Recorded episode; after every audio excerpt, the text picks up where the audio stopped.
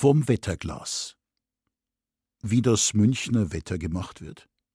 Mein Freund Fritz, der Meteorologe, ließ mich einmal einen Blick in sein großes Wetterkochbuch tun, das sonst auf den Wetterwarten unter strengstem Verschluss liegt.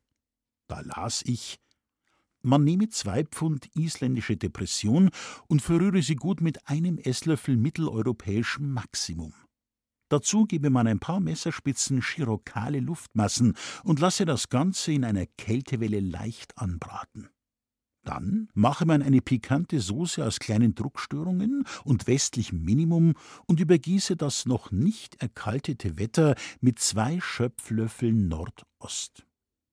Dies Gericht wird mit Formamint-Tabletten und Kamillentee garniert als Münchner Spezialität G- und B-Nossen. In jedem besseren Haushalt findet sich zur Erkundung dieses Wetters ein sogenanntes Wetterglas oder Barometer. Dieses ist in einem dunkel polierten, mit geschnitzten Renaissancesäulen und Akanthusblättern verzierten Holzkasten angebracht, auf dessen Haupt ein ebensolcher Adler dreimal Kuckuck schreit, wenn es zwölf Uhr ist. Meine Tante Peppi hatte ein Wetterglas, das war in einen roten Plüschbehälter eingebettet und damit die Glashöre nicht staubig wurde, hatte sie ein hübsches Häkeldeckchen darüber gezogen. Wieder andere haben um das Instrument der Wissenschaft ein kleines Schweizer Häuschen gebaut. Mein Freund Max hatte ein Wetterglas, das kann man als Briefbeschwerer, Zigarrenabschneider und Blumenvase verwenden. Es ist ein Hochzeitsgeschenk. Trotzdem gibt es immer wieder Leute, die heiraten.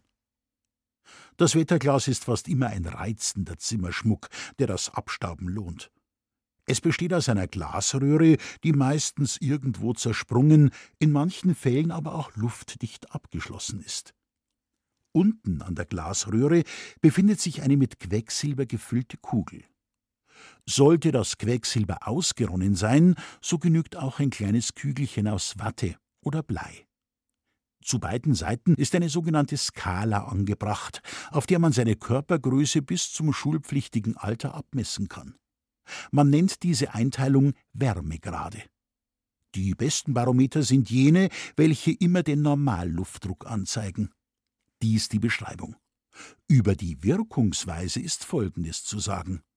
Wer eine Skitour unternehmen will, klopfe schon einige Tage vorher mit dem Finger an das Glasröhrchen.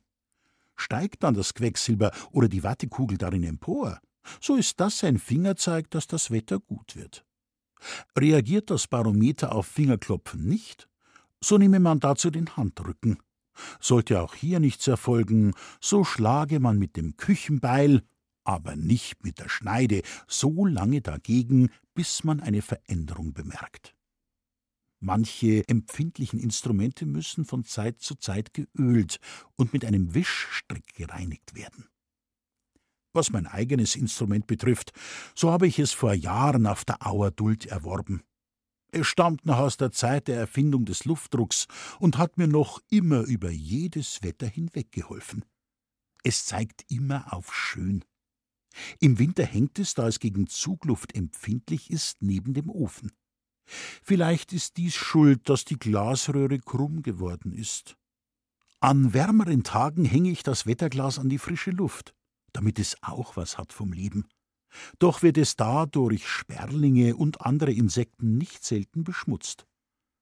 Wenn am Sonntag die Nachbarkinder zu mir zu Besuch kommen, kriegen sie das Barometer zum Spielen, damit sie nicht zu laut werden. Barometer sind Präzisionsinstrumente.